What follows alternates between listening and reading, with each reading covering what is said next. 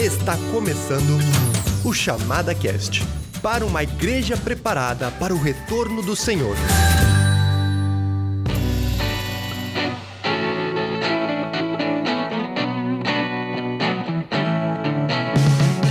Então tá, pessoal, estamos começando mais este Chamada Cast. Meu nome é Stefano Ivandrasek e eu estou aqui com Daniel Lima. Mais uma vez, muito obrigado pela tua participação, Daniel. Tudo bem, Stefano. Que prazer poder voltar aqui e estar junto contigo e com os ouvintes para a gente discutir as coisas de Deus, né? Amém. É isso aí. Esse é o nosso objetivo. Exatamente. E eu espero que nesse começo de ano, né, você que está nos escutando tenha passado um tempo bem bacana aí de Natal, Ano Novo, apesar de que eu creio que foi algo bem diferente do que a gente está acostumado, né? Com menos gente, não todo aquele festerê. Alguns eu sei que ainda se arriscam, né? Faz uma festa maior aí. Mas nosso desejo, pessoal, é que esse novo ano seja um ano se não diferente, pelo menos um ano onde você possa segurar na mão do Senhor Jesus e crer que ele está no controle de tudo, né? E que a gente possa ver os frutos do trabalho do Senhor Jesus no nosso coração e do nosso serviço ao Senhor. Amém, exatamente. A gente estava comentando antes, né, Daniel, que essa visão, se as coisas são boas, são ruins, tem muito a ver com a nossa percepção da soberania de Deus, né, Daniel? Bom, as coisas às vezes não saem conforme planejado, mas se a gente crê que Jesus ele está no controle de todas as coisas, né? Que Deus ele permite que as coisas aconteçam, né? A gente pode confiantemente, né? A gente pode depositar toda a nossa fé e toda a nossa esperança nele, porque é, a gente vai saber que as coisas estão andando de acordo com a vontade dele. Ele não precisa nem se desesperar nem nada no estilo, né? É, eu acredito, Stefan, que na verdade a nossa geração está muito mal acostumada, porque nós meio que achamos que ter uma vida tranquila, segura, sem sofrimentos, é quase que um direito nosso como cristão.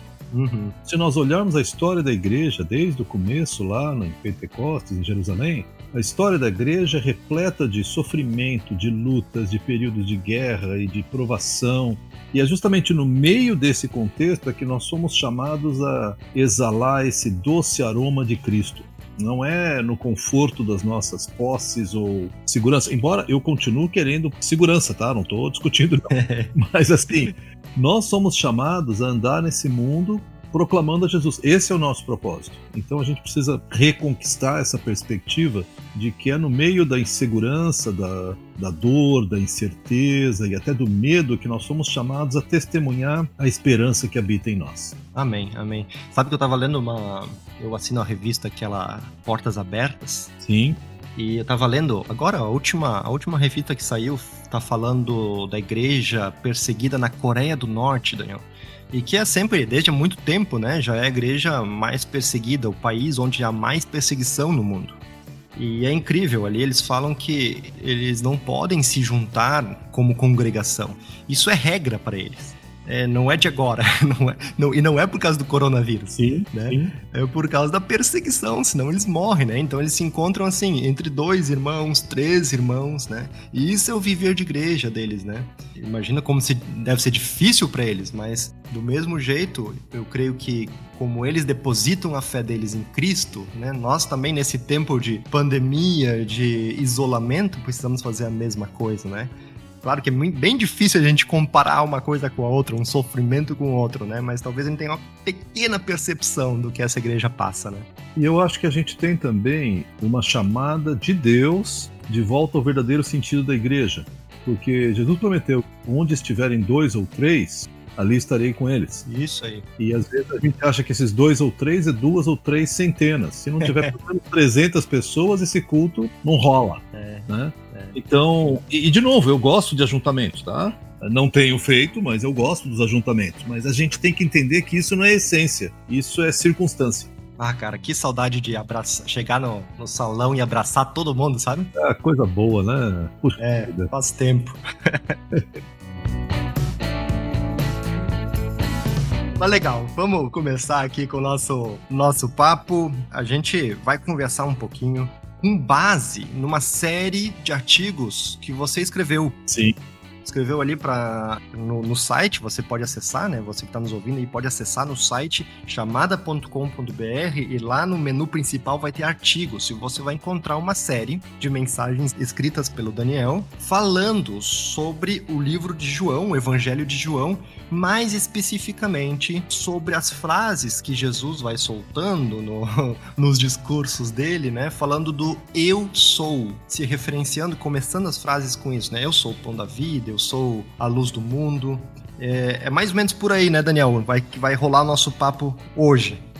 Só para dar assim uma, um preâmbulo, uma dica aqui do que nós vamos conversar, eu, eu estudei esse Evangelho de João, preparando para um curso, e fiquei encantado com essas sete são sete ao todo, talvez mais, pelo menos sete uhum. afirmações que Jesus faz. E nesses últimos meses tenho voltado a me debruçar sobre elas e entender o significado, o desdobramento disso para o nosso dia a dia. Então, esse, esse é o nosso tema.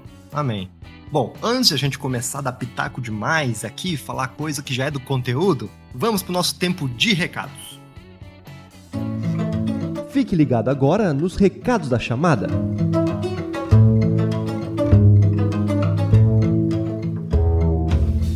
Bem-vindos, ouvintes do Chamada Cast, ao programa de hoje. E temos muita alegria de anunciar então esse primeiro podcast do ano de 2021. É isso mesmo, primeiro Chamada Cast do ano. Uma alegria estar de volta aqui para sempre passar esses anúncios para vocês, algumas novidades e realmente aprender mais sobre a palavra de Deus junto com o Stefan, Daniel Lima e vários convidados que teremos ao longo deste ano, né? O tempo passa rápido e a gente já está na metade de fevereiro, é incrível como isso tem sido, né? Com a pandemia ainda mais, o tempo voa e a gente nem percebe, mas a gente está muito feliz de poder ter de novo o podcast aqui para oferecer vocês a cada duas semanas, né? Então a gente se alegra muito também começar essa série sobre o Evangelho de João, algumas afirmações de Jesus né, no Evangelho. E então queria já lembrar, deixar aqui a deixa para todos vocês acessarem o nosso site chamada.com.br para lerem artigos devocionais e ficarem por dentro de novidades do ministério, né? E essa série de programas sobre o Evangelho de João começaram através de artigos né, que foram escritos pelo Daniel Lima. Então, se você gosta de ver os estudos aqui, de escutar os comentários do Daniel, você também pode acessar o nosso site, que temos vários artigos escritos por ele que realmente vão fazer você crescer no conhecimento da palavra de Deus e realmente se encorajar diante de vários cenários que têm acontecido uh, no mundo e no Brasil principalmente também, né? E além do site, nós gostaríamos de também falar para vocês, avisar vocês do lançamento do livro Educação Corajosa, primeiro lançamento da chamada deste ano, e é um livro muito interessante porque ele trata, o autor, no caso, né, ele pega vários casais, todos os casais principais, as famílias principais da Bíblia que aparecem na Bíblia, né? E analisa cada uma delas, comenta cada uma delas por capítulo, né? Fala de coisas boas, coisas ruins que nós podemos ver, ensinamentos que podemos ter através da história desses casais. Então você vai poder aprender mais sobre como educar os seus próprios filhos, seus próprios netos, através desses exemplos bíblicos, né? Então é muito interessante pegar essa parte de pegar o ensinamento diretamente da palavra de Deus, né? Isso é imprescindível. Talvez você já conheça o nosso livro Nosso Casamento Pode Ser Ainda Melhor, foi lançado alguns anos atrás, que fala sobre os casais da Bíblia e sobre o seu relacionamento uh, entre cônjuges, né? Então é o mesmo autor, ele tem essa mesma pegada do livro, então nós recomendamos bastante para você esse livro. Você pode encontrá-lo em loja.chamada.com.br. O link também vai estar aqui na descrição do podcast no, na página da chamada, né, cast.chamada.com.br. Não quero demorar mais para você entrar nesse primeiro programa do ano, né, então desejo a todos vocês um ótimo podcast.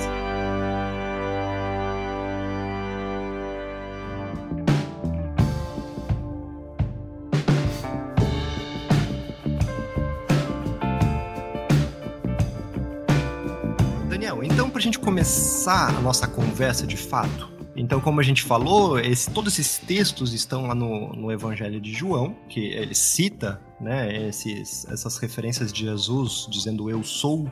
Como é que a gente podia começar? Como é que a gente podia dizer assim, talvez, qual a importância de nós, como cristãos? Logicamente precisamos estudar a Bíblia, Mas de estudar especificamente essas chamadas de Jesus dizendo eu sou o pão da vida, eu sou a luz do mundo e outras que a gente vai ver daqui a um pouquinho. Bom, Stefan, tem duas maneiras da gente começar. Deixa eu olhar para um lado mais humano e depois para um lado mais divino, tá? Uhum. O lado mais humano é o seguinte: a Bíblia diz que ninguém conhece o coração do homem a não ser o próprio homem, e Deus, é claro. E, e na verdade, se você me perguntar quem eu sou, eu vou ter uma série de respostas mas como ser humano, eu tenho pontos cegos, eu tenho coisas que eu não sei a respeito de mim mesmo.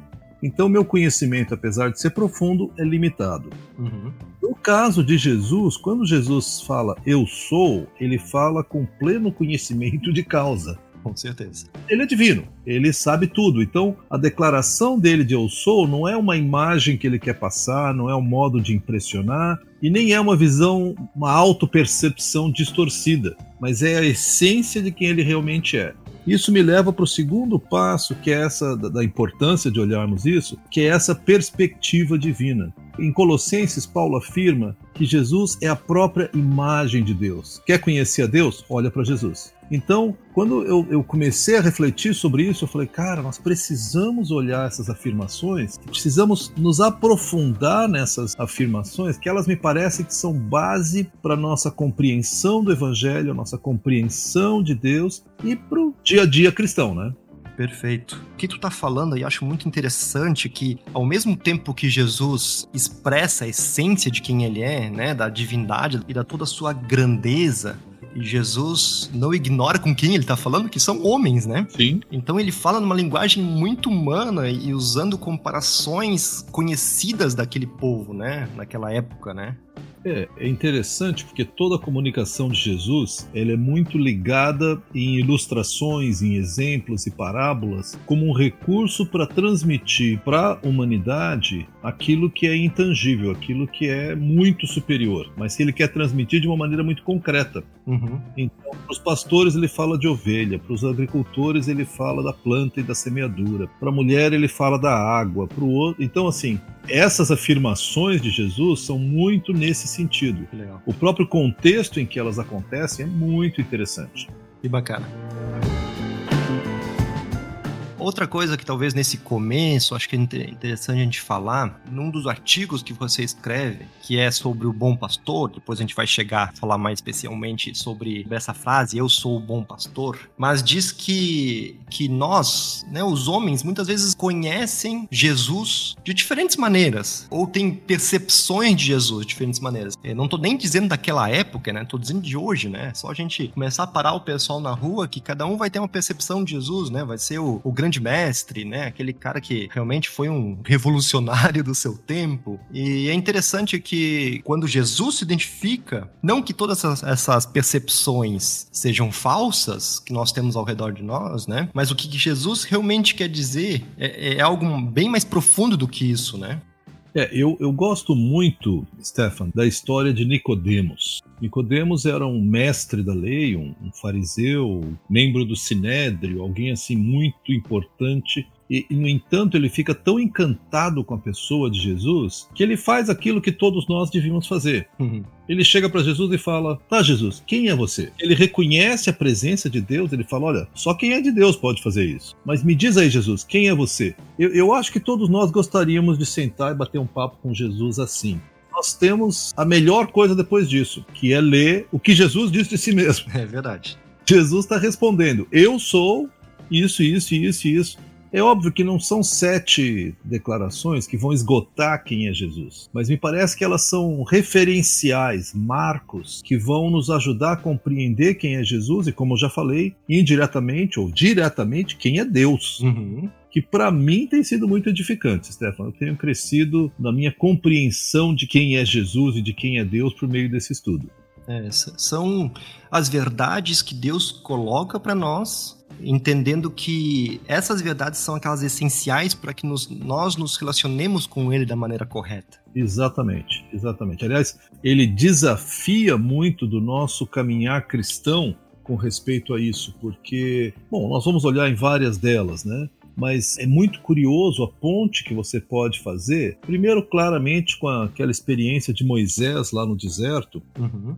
que Deus fala para Moisés: Moisés, vai lá e fala para o povo, não vou tirar o povo do Egito. E Moisés fala: Mas quando eu chegar lá e perguntarem qual é o teu nome, o que, que eu digo? Uhum. A realidade é que Moisés não conhecia muito a Deus, né? E Deus responde: Diga que eu sou te enviou. E essa expressão eu sou, obviamente foi registrada em hebraico, mas na Septuaginta, que é a tradução para o grego que os judeus usavam, e foi muito usada inclusive pelos cristãos do Novo Testamento, as duas palavras que estão colocadas lá, eu sou, são exatamente as palavras que Jesus usa. Então, assim, o que não seria tão raro, tá? Pessoas falam. Agora, é muito curioso porque a própria formação das duas palavras ela é um pouco enfática. O normal seria a pessoa falar, as duas palavras em grego são ego e mi. Então, o normal seria a pessoa falar só uma delas. Uhum. Então, eu, pão da vida. Ou então, sou pão da vida. Mas Jesus usa uma expressão mais completa, que era mais formal. Eu sou. Sim. O mais próximo que eu consegui chegar em termos de português seria como se alguém dissesse: Eu sou eu mesmo o pão da vida dá uma ênfase maior na coisa. Uhum. Uh, não dá pra gente construir muita coisa sobre isso, mas, por exemplo, no capítulo 8, pelo menos três vezes Jesus fala, capítulo 8 de João, claro, tá? Jesus fala três vezes, pelo menos, eu sou. Então, no verso 24, ele diz assim: Se vocês não creem que eu sou, de fato morrerão em seus pecados. E o pessoal, eu sou como assim? Quem é você? Uhum, uhum. E Jesus repete. Então Jesus disse: Quando vocês levantarem o filho do homem, saberão que eu sou. E por fim, quando ele entra numa discussão sobre com os judeus que estavam interessados nele, chega no verso 58, ele diz: Eu lhes afirmo que antes de Abraão nascer, eu sou. Aí eles pegam em pedras para apedrejá-lo, porque não havia como o judeu não entender que Jesus estava dizendo: Eu sou Deus. Pois é, isso que eu queria, isso que eu queria que tu compartilhasse um pouquinho mais, porque ali na primeira referência que você faz, né, no, lá no versículo 24, a pergunta que o pessoal faz depois que Jesus afirma isso é: quem é você? O que, que eles, eles não entenderam? Ou como você está falando aí, que eles sim, era algo que era muito claro. Se alguém usasse esse tipo de expressão da maneira como Jesus estava falando, ele estava se denominando Deus. Isso era claro para eles? Eu acho que era claro, mas ao mesmo tempo não era comum. Eu acho que nenhum mestre em Israel jamais usou essa expressão que nós temos registro, Uhum. porque seria uma, uma abominação, né? seria anátema quem falasse eu sou Deus. Então, a primeira vez que ele fala, o pessoal fala, mas quem é você? Aí ele repete e diz: ó, quando o filho do homem for levantado, saberão que eu sou. Ainda assim, eles estão discutindo. E eles ficam chocados com isso. No verso 31, fala assim: Disse Jesus aos judeus que haviam crido nele: Se vocês permanecerem firmes na minha palavra, verdadeiramente serão meus discípulos e conhecerão a verdade, e a verdade os libertará. Aham. Então Jesus vai confrontando e diz assim: Olha, se vocês permanecerem comigo, vocês serão libertos. E aí alguns deles falam: Mas nós não somos escravos, nós somos filhos de Abraão. Ou seja, toda a herança teológica e, e entendimento deles vem à tona e fala: Não, peraí, peraí, o que é que você está dizendo? Ao longo da discussão, finalmente eles chegam e ele fala: Olha, Abraão viu que eu viria e ficou feliz. Eles falam: Mas quem você pensa que é? Poxa, daí é, é, é o fim da. É, aí não tem como negar. E aí chega no final ele fala: Antes que Abraão nascesse, eu sou. Chamou para si a eternidade passada. Ou seja, eu sei que a eternidade não tem presente nem passado, tá? Mas assim, uh, ele, antes da existência do tempo, eu sou.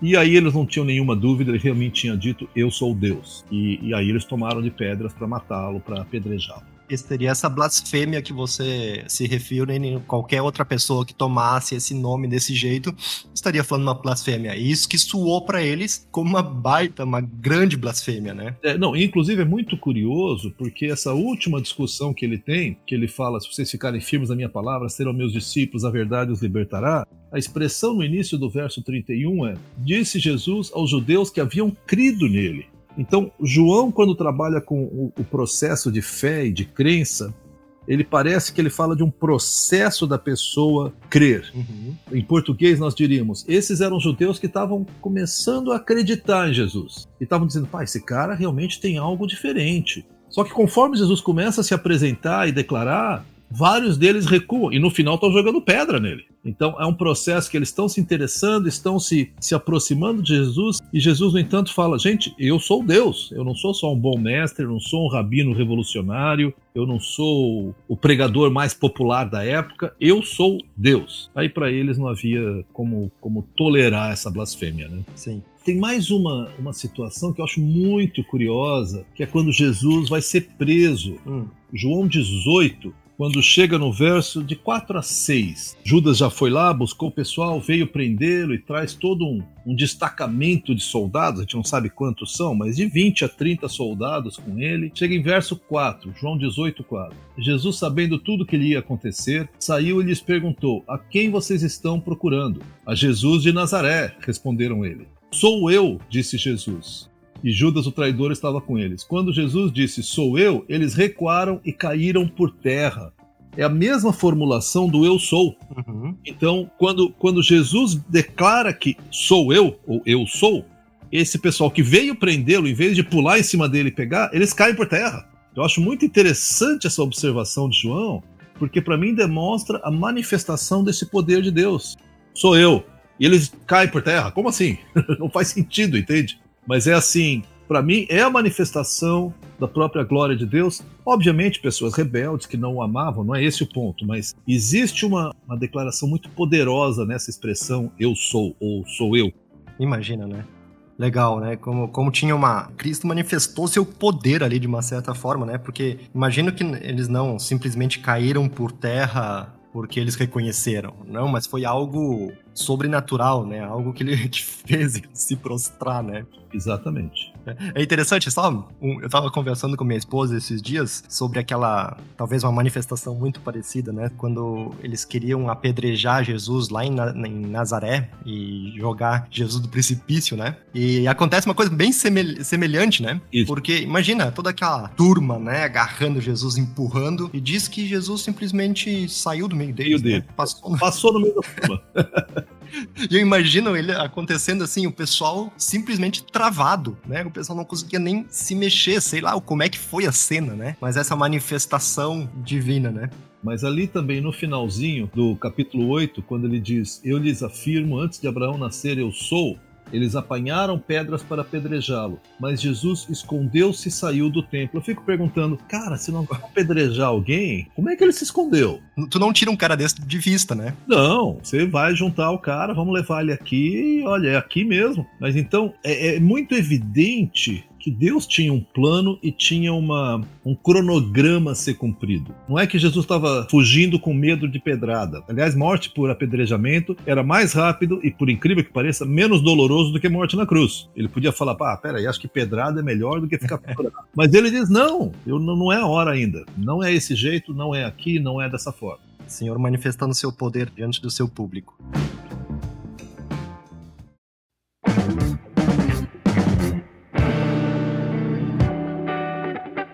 Beleza, Daniel.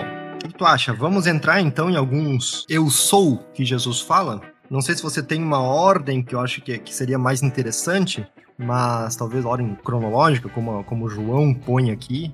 Vamos, vamos seguir a ordem de, de, de João aqui, fica bem tranquilo quanto a essa ordem. Né? De novo, deixa eu bater de novo nessa tecla. O Evangelho de João é muito interessante porque ele é o evangelho que procura uh, mostrar Jesus de uma maneira mais, não sei se a palavra é mais profunda ou, ou mais refletida, porque os uhum. primeiros evangelistas, Mateus, Marcos e Lucas, eles contam histórias principalmente, né? E não é que é menos importante, mas eles registram passo a passo o que aconteceu e tudo mais. João também conta histórias, mas ele registra muito mais discursos de Jesus. Ele para muito mais nas palavras de Jesus e naquilo que tinha que acontecer. Por exemplo, a partir do capítulo 12 até o final, capítulo 21, tudo isso são 48 horas. Finalzinho 21 talvez passe alguns dias, né? Especialmente de 12 até 20, 19, 20, são 48 horas. É quando Jesus chega em Jerusalém, tem entrada triunfal e ele vai morrer. E ele sabe que vai morrer. Então ele conversa com seus discípulos até a sua morte. Nós temos, por exemplo, o propósito do Evangelho de João, ele deixa isso bem claro no final do capítulo 20, quando ele diz assim, versos 30 e 31. Jesus realizou na presença dos seus discípulos muitos outros sinais milagrosos que não estão registrados neste livro, mas esses foram escritos para que vocês creiam que Jesus é o Cristo, o Filho de Deus, e crendo tenham vida em seu nome. Uhum. Então eu, eu, eu gosto da gente seguir a ordem aqui de João, porque o propósito de João é um só: é que nós tenhamos fé em Jesus e, por, e tendo fé em Jesus, alcancemos a salvação. Por isso que, de novo, nós precisamos saber o que é que Jesus diz a respeito de si mesmo.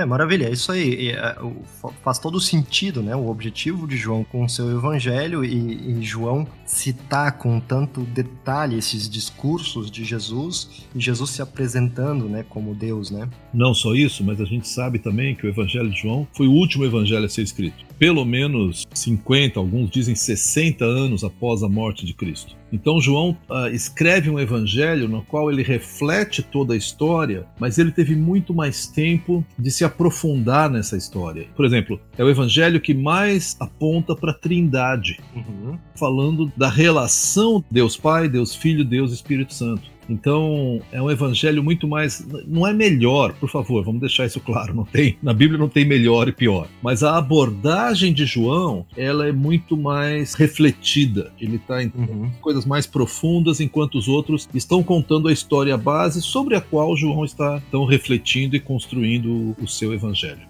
é, talvez a, doutrina, né, da cristologia, né, da trindade, isso tudo muito mais, até que talvez com Paulo, né, a certa influência de Paulo, do que, que Paulo vai revelando, né, então ele, ele conseguiu juntar os pedaços, vamos dizer assim, e não só simplesmente relatar algo, mas já trazer a transcendência de tudo aquilo que acontece na vida de Jesus aqui na Terra, né. É, é muito interessante essa ideia dele trazer a transcendência, ou seja, o que sai do natural, porque é óbvio que os três primeiros primeiros evangelhos contam muito dos milagres, o que já é sobrenatural. Mas parece que eles não têm tempo de trabalhar as implicações disso tudo. E uma coisa que eu acho fascinante é que, apesar de ter sido escrito pelo menos 50 anos depois da morte de Cristo, e talvez de 30 a 40 anos depois dos outros evangelhos, ele forma uma unidade tremenda então João, ele não saiu inventando, ah, eu vou dar uma colorida aqui porque fica mais bonito assim. Não, ele foi muito fiel e há uma conexão muito grande entre os evangelhos, os três primeiros e o evangelho de João. Então, eu acho que a gente pode começar assim falando aqui sobre na ordem que ele é colocado, e o primeiro deles vai ser no capítulo 6. Podemos começar?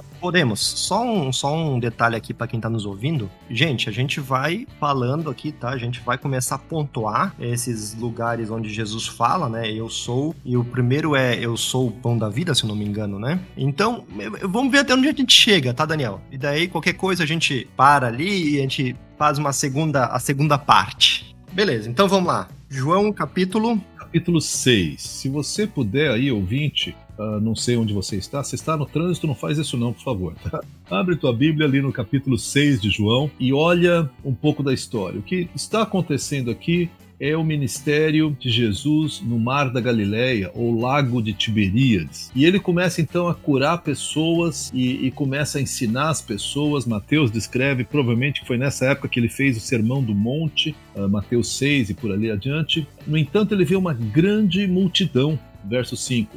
Então Jesus diz a Filipe: deem para comer, né? deem comida para esse povo.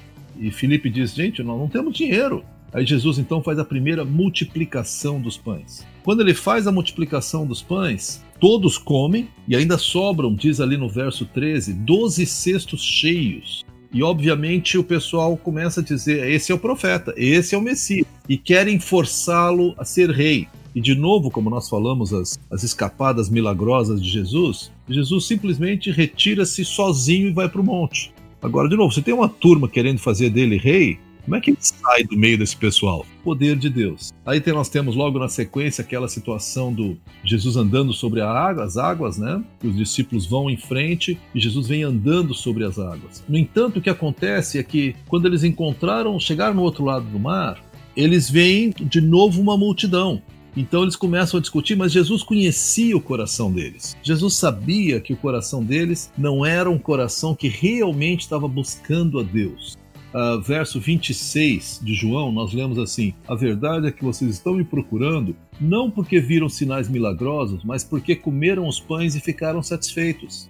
Ou seja, o pessoal gostou porque Jesus deu coisas boas. Quer dizer, cara me deu coisas boas, eu vou ficar perto desse cara. Esse cara é bom, puxa, me dá mais coisas. Seja um emprego, seja alguma condição assim que melhora. E ele finalmente ele quer passar disso e ele quer mostrar para eles o poder, a, realidade de quem ele é. Verso 29, Jesus fala: A obra de Deus é esta: crer naquele que enviou. Ou seja, creio em mim. Aí o pessoal no 30 fala: tá, mas que sinal milagroso você vai nos dar? Veja bem, esse pessoal acabou de ver Jesus multiplicar os pães. Ah, mas que sinal milagroso você vai nos dar? Né? Nossos antepassados comeram pão, pão no deserto. E Jesus fala: Bom, não foi bem Moisés que deu o pão, né? mas olha, verso 33: Pois o pão de Deus é aquele que desceu do céu e dá vida ao mundo. O ensino de Jesus como pão da vida não é eu vou encher a barriga de vocês, mas eu vou dar aquilo que vocês têm uma fome mais profunda.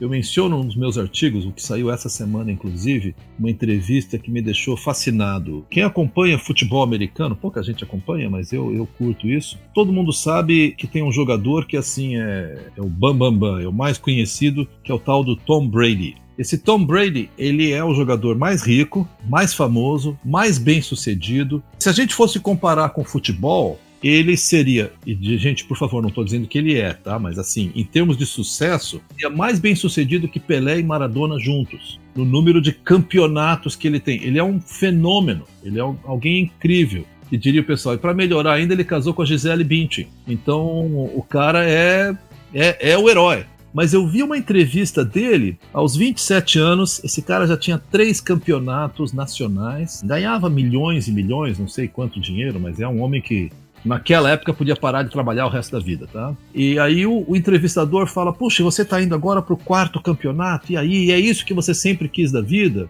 E a resposta dele é, é, impressionante, Stefan, porque ele responde assim, muito franco. Ele fala assim: Olha, muita gente diria, cara, tu chegou no topo, era isso, né? Atingiu o teu objetivo. Mas eu digo, puxa vida, tem que ter mais. Agora, pera um pouquinho. 27 anos, um jogador mais bem sucedido na história do futebol, e ele falou, mas tem que ter mais, não pode ser só isso. Aí o entrevistador pergunta, e o que, que é mais que você quer? Ele fala, cara, não faço ideia, mas eu quero. É impressionante. Porque me parece que é mais ou menos isso que eu leio na passagem aqui. Ele fala, eu sou o pão da vida, eu posso dar vida a vocês. E o pessoal fala, mas que milagre você vai mostrar para nós? que mais tem aí? Fico pensando, Stefan, quanto que a gente não faz isso como cristão, eu e você? Nós temos a salvação, nós temos o acesso garantido à presença de Deus, nós temos todas as promessas espirituais, além da eternidade. E volta e meia, eu, como cristão, preciso prestar atenção para não cair num espírito de resmungação, sabe? Puxa, tá difícil essa vida. Puxa, Deus, cadê você? Puxa, eu tenho conversado com muita gente nessa pandemia que tem comentado de um desânimo espiritual. Agora, me parece que somos nós aqui, tá? Vimos a multiplicação, Jesus andou sobre as águas. Ah, mas eu quero aqueles milagres lá de Moisés. E aí, finalmente, verso 35, nós lemos: Então Jesus declarou: Eu sou o pão da vida. Aquele que vem a mim nunca terá fome. Aquele que crê em mim nunca terá sede. Mas, como eu lhes disse, vocês me viram, mas ainda não creem. É fundamental que a pessoa compreenda aqui que essas pessoas estavam interessadas em Jesus, eles tinham visto os milagres. Uhum. E às vezes, eu não sei você, Stefan, mas a gente tem aquela impressão que, puxa, se eu visse um milagre, eu ia acreditar direto, cara. Sim, é, é essa impressão que a gente tem. É, é mas não acredito que isso não, tá? É. Nosso coração é igual dos judeus daquela época. Que às vezes a gente tem tanta coisa que Deus faz. Eu já passei por isso, você deve ter passado, você ouvinte também. Você ora, Deus intervém, Deus faz um milagre, te traz uma libertação, te traz uma cura, te traz um emprego, te traz um, uma restauração no relacionamento, faz uma coisa incrível. Passa dois, três meses, você está de, de novo para Deus. Deus, cadê você? Tô eu aqui com minha unha encravada. Cara! Eu acho legal a gente, não só os judeus desse tempo, mas eu acho que o grande exemplo disso, né, na, na, na Bíblia, né, Lógico que a gente faz isso o tempo todo também, como tu mesmo disseste, mas olhando o povo de Israel no deserto, né? Olha, não tem povo que viu mais milagre do que eles, né, Daniel? Impressionante, né? Cara, o mar se abriu. É, e daí depois Josué morre e diz que logo depois se levantou, logo a próxima geração, não é assim, ó, 20 gerações depois. A próxima geração se levanta e não sabe do que aconteceu e se volta contra Deus, né? Então, definitivamente milagre não é a forma de nos trazer para fé, né? Ou fortalecer a nossa fé, né? Eu confessar que eu ainda quero ver os milagres, tá? Mas assim, uh, não é o milagre que vai estabelecer minha fé. Repara bem o que Jesus diz: Eu sou o pão da vida, aquele que vem a mim nunca terá fome, aquele que crê em mim nunca terá sede. Ou seja, eu estou aqui. Você está vindo a mim? Você está crendo em mim? Porque eu estava lendo um tempo atrás também uma, um livro devocional e tinha uma poesia. Eu não sou um cara muito de poesia, não, mas essa mexeu muito comigo. Está em inglês, mas eu acabei fazendo uma adaptação minha que é assim: a pessoa diz, para aquele que está realmente buscando a Deus, todo arbusto está em chamas com a glória de Deus. Para quem não presta atenção, você apenas vai sentar e comer pitanga. Digo pitanga porque tem uma, um arbusto de pitanga aqui atrás da minha casa. Pitanga é gostoso, não chega a ser assim uma maravilha, mas é gostosinho, né? Eu, eu desconfio, Stefano, que como a gente não presta atenção, ao invés de ver a glória de Deus, a gente só come pitanga. Pensa comigo, a resposta de Jesus é: cara, eu sou o pão da vida, eu posso satisfazer vocês, mas vocês têm que vir a mim. Aí não tem mais fome, vocês têm que crer em mim e aí não tem mais sede. Então a primeira declaração de Jesus é: eu sou o suficiente. Agora, para e pensa comigo, Stefan. O quanto que a gente é desafiado no nosso dia a dia de que Jesus é suficiente. Eu creio que Jesus é suficiente, sem sombra de dúvida, mas eu quero também o dinheiro, eu quero também uma família feliz, eu quero também reconhecimento, eu quero também. E aí eu vou colocando as várias coisas que eu quero também. E Jesus fala: Você não precisa disso, vem a mim, é, então, Daniel, olha só, me parece que o povo e Jesus estão falando duas linguagens diferentes. Estão falando de duas coisas diferentes. O Jesus fala A, eles respondem B, né? O povo não estava entendendo, né? E a minha impressão, eu acho que reflete a nossa realidade hoje, é que a gente não entende qual é de fato a nossa necessidade. Né? Então, logicamente, se a gente não sabe a nossa necessidade, a gente não sabe onde buscar a solução daquilo. Boa. Então parece que a gente passa a vida tentando entender que vazio é esse, né? Que nem esse jogador aí de, que você mencionou, né? Assim, ah, tem alguma coisa a mais, mas eu não sei exatamente o que, que é. E, e, parece que a gente passa a vida tentando descobrir isso e, infelizmente, muitos morrem não descobrindo.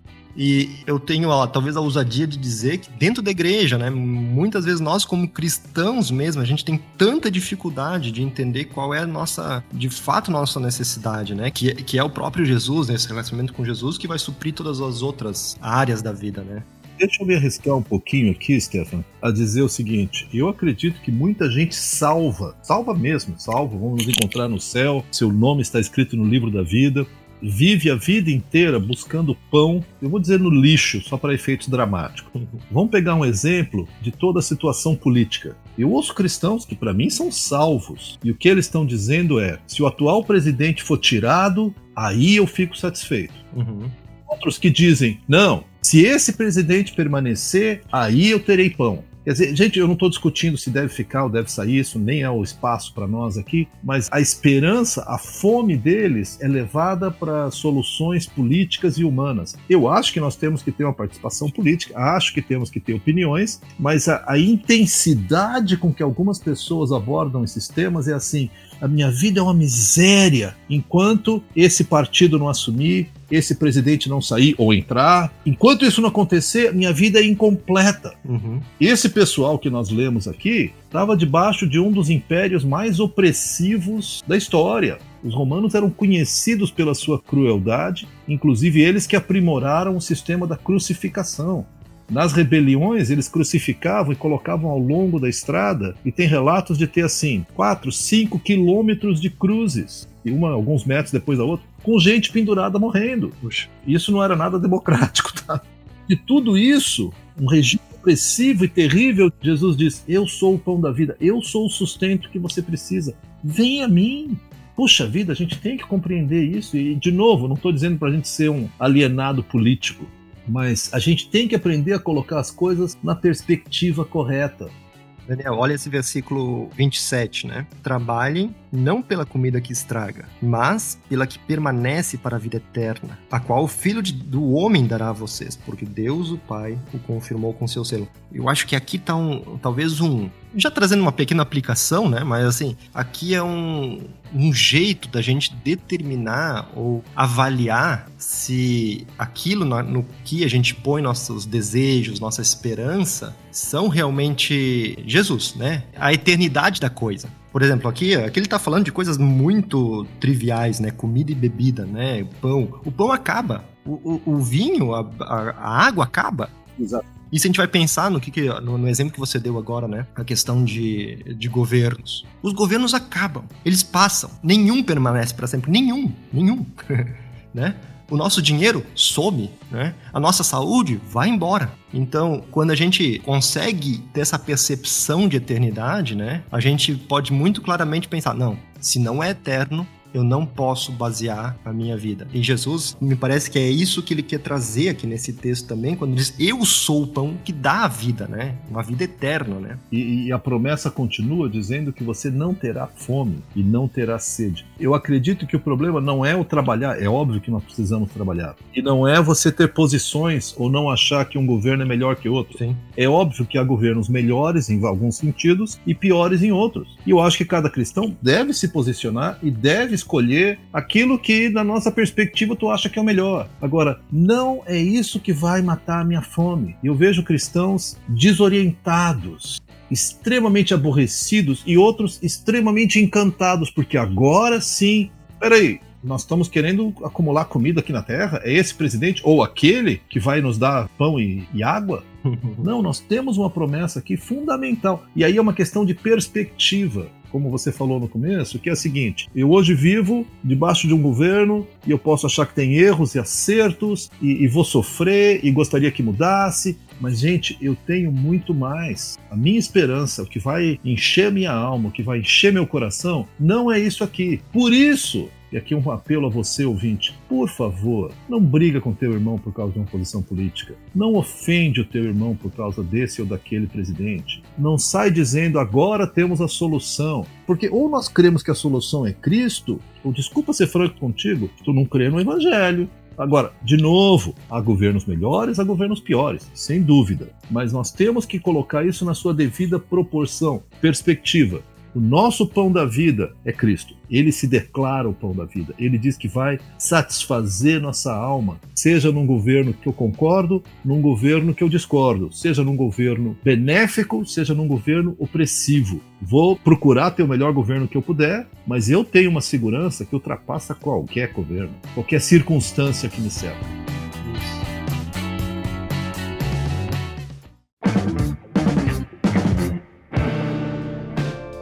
Só pra. Eu gosto desse texto também, mudando só um pouquinho assim a, a, ênfase dele, quando ele vai seguindo, né? Parece que Jesus vai dando cada vez mais ênfase a essa questão de me busque, né? Eu sou o pão da vida, né? E no final lá ele diz: se vocês têm que comer da minha carne, beber do meu sangue, né? Eu imagino, né? Então, até uma cena meio constrangedora, né? Diante de judeus. Imagina, judeus com todos aqueles rituais de, de purificação e não sei o que, e, e, no sangue tá a vida, que no sacrifício tive que derramar todo o sangue, e vem um cara dizendo que eu preciso comer a carne dele, eu preciso tomar o sangue dele. É incrível, né? Assim como eles, a gente não entende.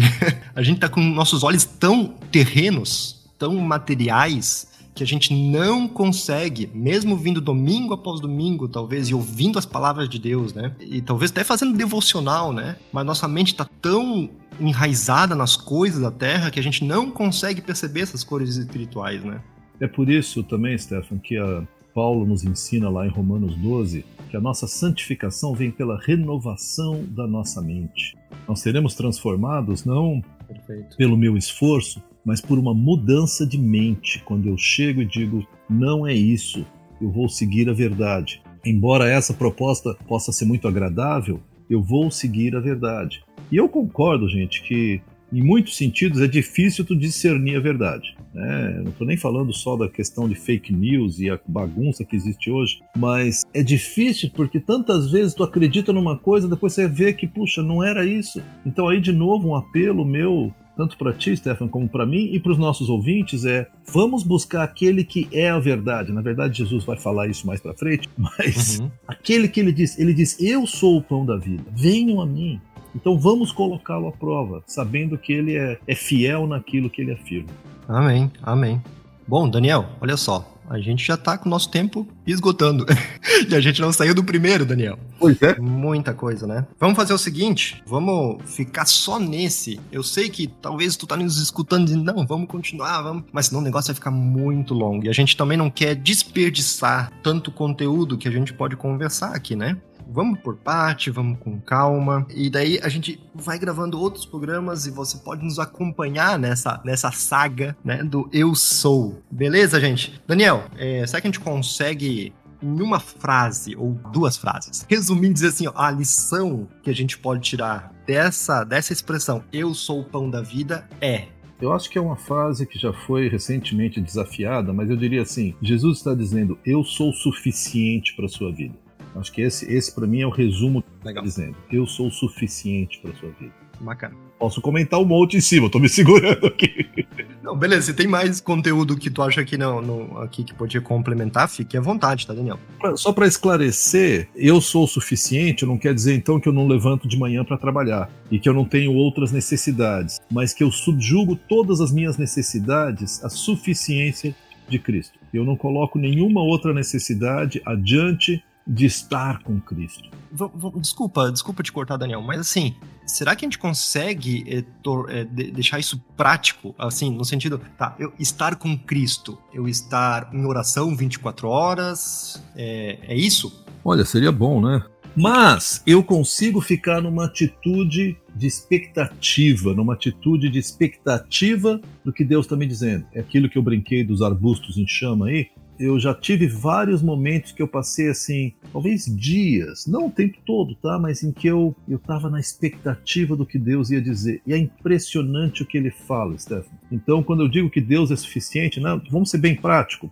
Levanta amanhã de manhã, assim que você botar os pés fora da cama, diz assim: Senhor Jesus, eu quero andar na tua presença. Não sei, ouvinte, qual que é a tua prática devocional. Eu sempre sugiro que você faça uma leitura bíblica logo cedo, isso me faz um bem danado. Se eu deixo para depois, volta e meia eu não consigo, tá? Mas a partir daí você fala assim: pai, mas esse texto aqui, não sei como é que é, o que será que Deus tem para mim? Aí indo para o trabalho, ou ficando em casa para o trabalho hoje em dia, né?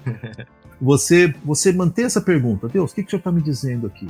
Exige um certo exercício, porque a nossa mente está muito ocupada com as preocupações dessa vida. Por isso que quando Jesus falava de pão, eles falavam: "Ah, Moisés deu o pão do céu". Jesus falou: "Não, gente, eu sou o pão, não é Moisés". Então, no dia a dia, você está lá no trabalho, pensando em algumas coisas, você fala: "Tá, Deus, o que, que o Senhor está me dizendo agora?". Submete tudo o que acontece na sua vida a essa pergunta: Deus, o que é que o Senhor está me mostrando? E você pouco a pouco começa a se acostumar a viver o seu dia com Deus. Haverão momentos de intimidade, uhum. em que você vai guardar um devocional, de oração, de se derramar diante de Deus e se Deus te agraciar com isso, tem algumas experiências muito fantásticas com Deus. E há momentos de sangue, suor e lágrimas, tá? Exatamente. Fala, Deus, eu estou esperando o Senhor falar e não tô, ou o Senhor não está falando, ou eu não estou entendendo o que o Senhor está dizendo. Mas eu quero esperar em Ti, porque só o Senhor tem as respostas de vida eterna para nós. Legal.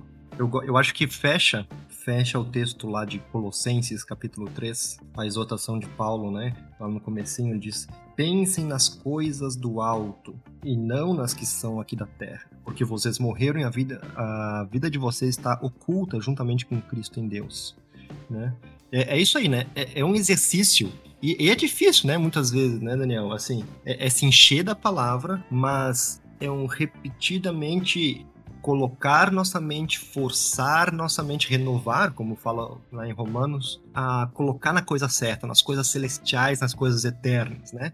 Para ter uma visão ou uma cosmovisão, como se costuma é, tá bem em voga essa palavra, né? Olhar todas as coisas com esse olhar eterno. Se eu posso dar uma ilustração, Stefan, eu sei que seus filhos são bem novos, Isso. que está chegando ainda, né? Nem chegou. Aí, quase, quase. É, mas o fato é muito curioso ver crianças, quando elas começam a aprender a andar, estão num lugar assim distante, elas se afastam da mãe, mas olham para trás de vez em quando. Uhum. Tipo, minha tá aqui no meu, no meu campo de visão, então eu tô seguro. Se a mãe desaparece, eles entram em pânico, muito comumente, né? Mas se a mãe tá aqui, aí eles ficam valentes. Exatamente.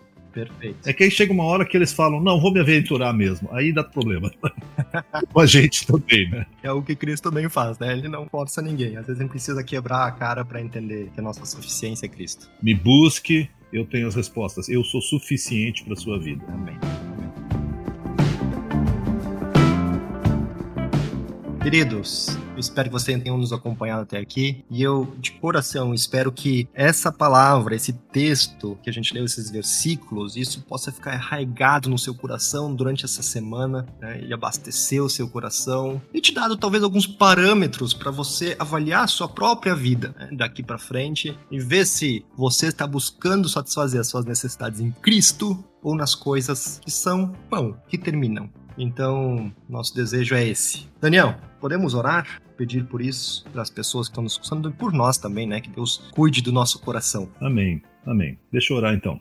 Senhor, nós agradecemos porque tu és a nossa resposta, Pai. Às vezes eu nem sei qual é a pergunta, mas é o Senhor que responde, é o Senhor que enche o meu coração, Pai. Ali no texto que nós lemos, as pessoas queriam pão, e o Senhor disse: Eu sou o pão, porque eu sou o pão que dá a vida. O Senhor é suficiente para nós, Pai. No meio da nossa luta por significado, por segurança, por prazer, por realização, por sei lá o que mais, o Senhor diz: Eu sou a resposta, eu preencho o teu coração. Pai, todas as vezes na minha vida, tenho certeza que o Stefan e muitos dos nossos ouvintes podem confirmar isso, na vida de cada um, o Senhor tem se mostrado suficiente para mim mesmo em momentos de carência de coisas que eu gostaria ou até acho que preciso, o Senhor é suficiente. Então, a minha oração agora, Pai, é que o Senhor nos ajude, cada um de nós, a começar em mim, a manter esses olhos voltados para Ti. E que assim esse buscar a Tua voz seja algo constante no nosso dia a dia. Começando hoje, começando amanhã cedo já e dizendo, Senhor, o que é que o Senhor tem para me dizer? Que a gente possa manter os olhos voltados para Ti e compreender e experimentar essa Tua suficiência. Isso é o que eu peço, é o que eu agradeço, no nome de Jesus. Amém. Amém. Valeu, Daniel. Valeu por todos vocês que nos acompanharam até aqui. E até o nosso próximo Chamada Cast.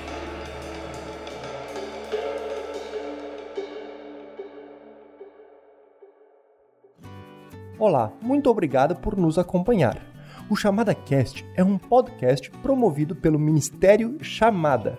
Estamos realmente felizes por você ter escutado este programa clique em seguir na página de qualquer um de nossos episódios para ficar por dentro dos próximos lançamentos, recebendo uma notificação diretamente em seu WhatsApp. Siga-nos também no agregador de podcast de sua preferência. E, se você gostou do que ouviu, escreva pra gente comentando em nosso site ou em nossas redes sociais. Para mais recursos, perguntas, ou se você quiser saber mais sobre o Ministério Chamada, envie um e-mail para chamadacast@chamada.com.br ou entre em nosso site chamada.com.br. Ficaremos imensamente gratos se você nos ajudar a fortalecer o Chamada Cast, compartilhando nossos programas com seus amigos, familiares e conhecidos. Juntos, trabalhando por uma igreja preparada para o retorno do Senhor.